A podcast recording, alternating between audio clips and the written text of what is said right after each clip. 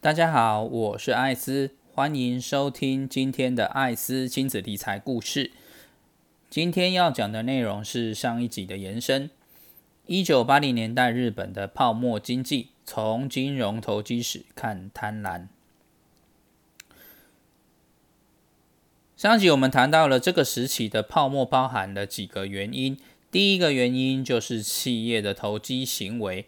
日本公司当时透过发行具有认股权的美金计价债券，就会有很大的机会可以赚钱。这个金融商品就是我们现在常说的可转换公司债。而且由于当时的日本股价涨的速度很快。增加了认股权的价值，所以只要是日本公司发行的债券，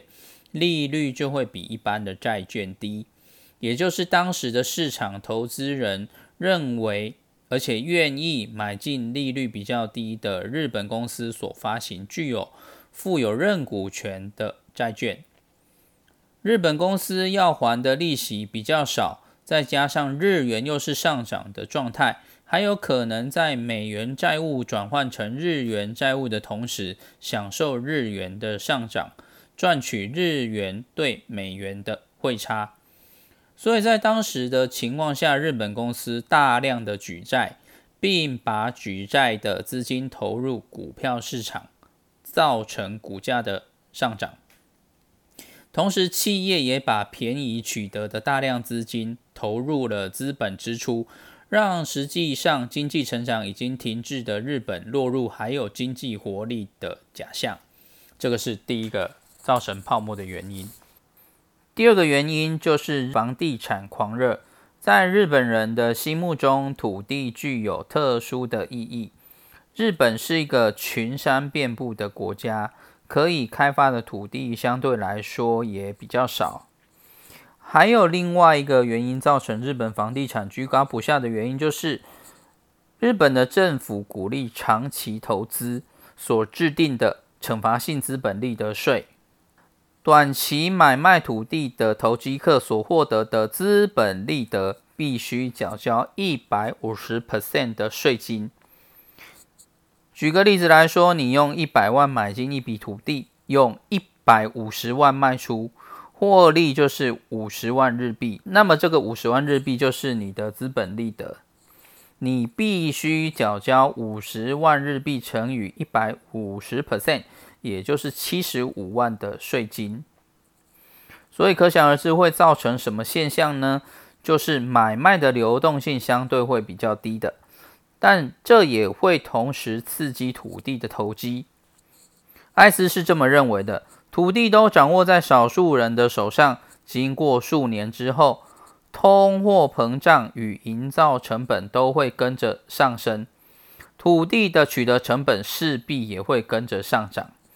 再加上，如果某个土地需要被使用的时候，就会造成供给小于需求，更容易造成土地的操作与飙涨。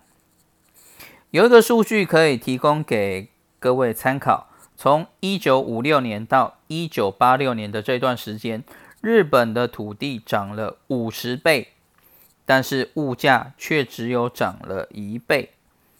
在这段期间之内呢，只有一九七四年出现了一次的地价下跌。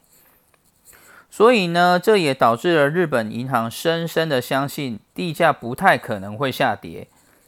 所以决定以土地取代现金流量作为贷款担保。因此，在一九八零年代末期的时候，银行的房地产抵押贷款增加了很多，其中以小型公司最常见。上涨的土地价格就会成为推动这一波贷款体系的主力，也就是土地本位制的来临。那么大家可以思考一下，在这种情况下会有什么问题呢？土地去抵押跟银行借钱看起来没有什么问题，其实在现在的投资环境也常常会使用。但是问题是在当时的环境下，土地在三十年间已经涨了五十倍，再加上日本的银行认为土地绝对不会再下跌，所以它的危险就在于，如果土地发生跌价的时候该怎么办？如果原本用土地借贷的人没有控制好现金流，在土地价格下跌的时候，银行就会收回部分放贷出去的资金，还款如果出现了问题，就会造成连锁效应。这也就是为什么后来日本房地产泡沫被戳破时造成的后坐力影响日本这么久的原因。这和我们个人在做投资的时候也是息息相关的。我们在做假设的时候，当然要参考历史的数据，但是要做决定的时候，千万要同时想好正面与反面的模拟。也就是说，买股票永远要同时假设上涨的时候我们应该怎么处理，下跌的时候我们要怎么应对，借贷的时候也要思考。利率上升的时候，我们要怎么处理？利率下跌的时候，我们要怎么应对？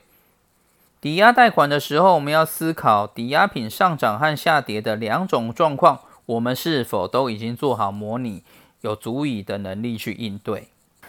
再来，我们讲第三个原因造成日本泡沫的原因，就是广场协议。在一九八零年代中期的时候，日本采取紧缩的财经政策与宽松的货币政策，但是美国和日本相反，采取了宽松的财经政策与紧缩的货币政策。也就是说，美国为了控制通膨，调高了利率，却导致了美元的走升，反而导致出口的困难与贸易逆差的严重。我们常常会在财经新闻看到，如果台币上涨的时候，或者是涨得太快的时候，看到很多出口导向的公司就会常常说经营上会非常困难，就是同样的状况。所以当时的美国出口商强烈的要求政府给予他们帮助。因此，在一九八五年的时候，美国财政部部长詹姆斯贝克找来了全球经济强权的国家的财政部长们，一起聚集在曼哈顿的。广场饭店做商谈，在经过贝克的游说之后呢，各国同意一起拉低美元对其他货币的汇率，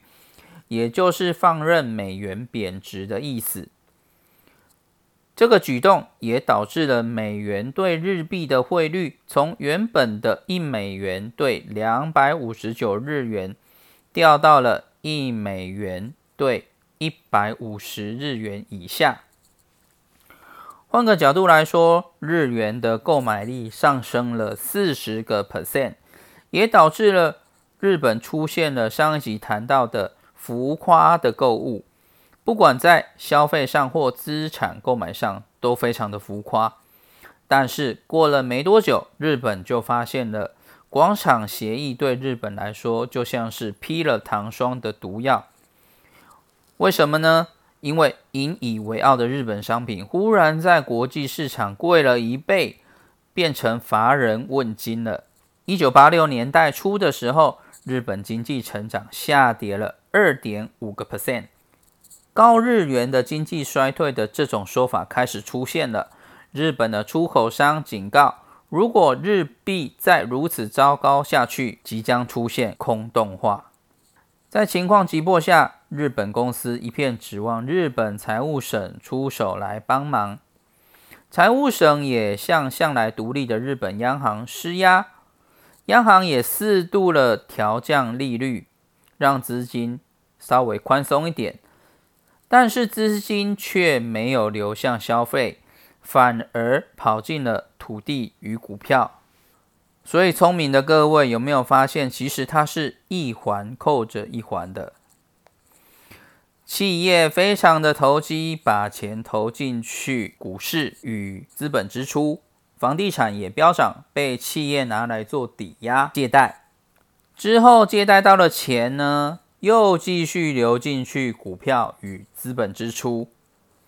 再加上广场协议，造成美元。对日元的崩跌，日币瞬间变得非常的贵，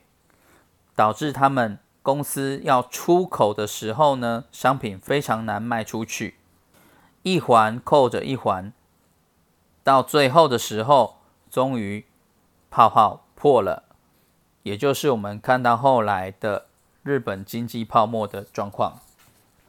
当然，这还有包括了一些其他的原因，比如说当时的金钱政治，以及当时成为一个集团的投机客。在一九八零年代的后期，日本股市的价值增长的速度为企业收益成长速度的三倍。东京股市出现了史上价格最不实在的股票，纺织类股的股价平均是企业收益的一百零三倍。服务业的话是一百一十二倍，远洋运输类的话是一百七十六倍，农林渔牧业更高达惊人的三百一十九倍。进行私有化的日本航空业，它的股价是年收益的四百倍。西方的投资者相信这种价格绝对是不合理的，也因此在一九八零年代中后期的时候，他们开始。陆陆续续卖出日本的股票，所以透过这些数据，我们可以看到泡沫迟早会破的。如果本一笔是一百倍，代表它要赚一百年之后才可以还本，这是非常不合理的事情，投资报酬率也非常的低。日本的泡沫随着一九八九年进入了尾声，日经指数逼近了四万点。与一九八八年相比，日经指数成长了二十七个 percent，而且十年间内的涨幅更高达了将近五百个 percent。股市的本益比更是创下了历史的八十倍，一九八七年甚至攀升到了九十倍，股息却只有仅仅微薄的零点三七个 percent，股价却是票面价值的六倍。种种的原因都告诉着我们，日本的泡沫即将破灭，最终也真的造成了崩跌。日本期待东京成为世界金融首都的梦想，也随着股价一起破灭。许多美国大型企业，包括通用汽车等等，都从东京交易所下市。日本的经济也从此进入了衰退期。在一九九二年的晚期，东京市中心的房子的房价与巅峰时期相比跌掉了六成，深受资产市场下跌之苦的银行也陷入了危机，日本经济体制也出现了很大的灾难。大家可以发现，从当时的泡沫到现在，日本花了多久时间在恢复它的经济，而日经指数都还没有回到当时的。四万点，所以大家在投资上一定要有自己做研究与做判断的能力，尤其是主动投资的朋友们。那么今天的内容就到这里为止，感谢大家的收听。如果大家觉得我的内容对您有一点点的帮助的话，也请不吝啬的给我追踪、按赞、订阅与分享，以及五颗星的鼓励。谢谢大家，祝大家投资顺利，早日财务自由。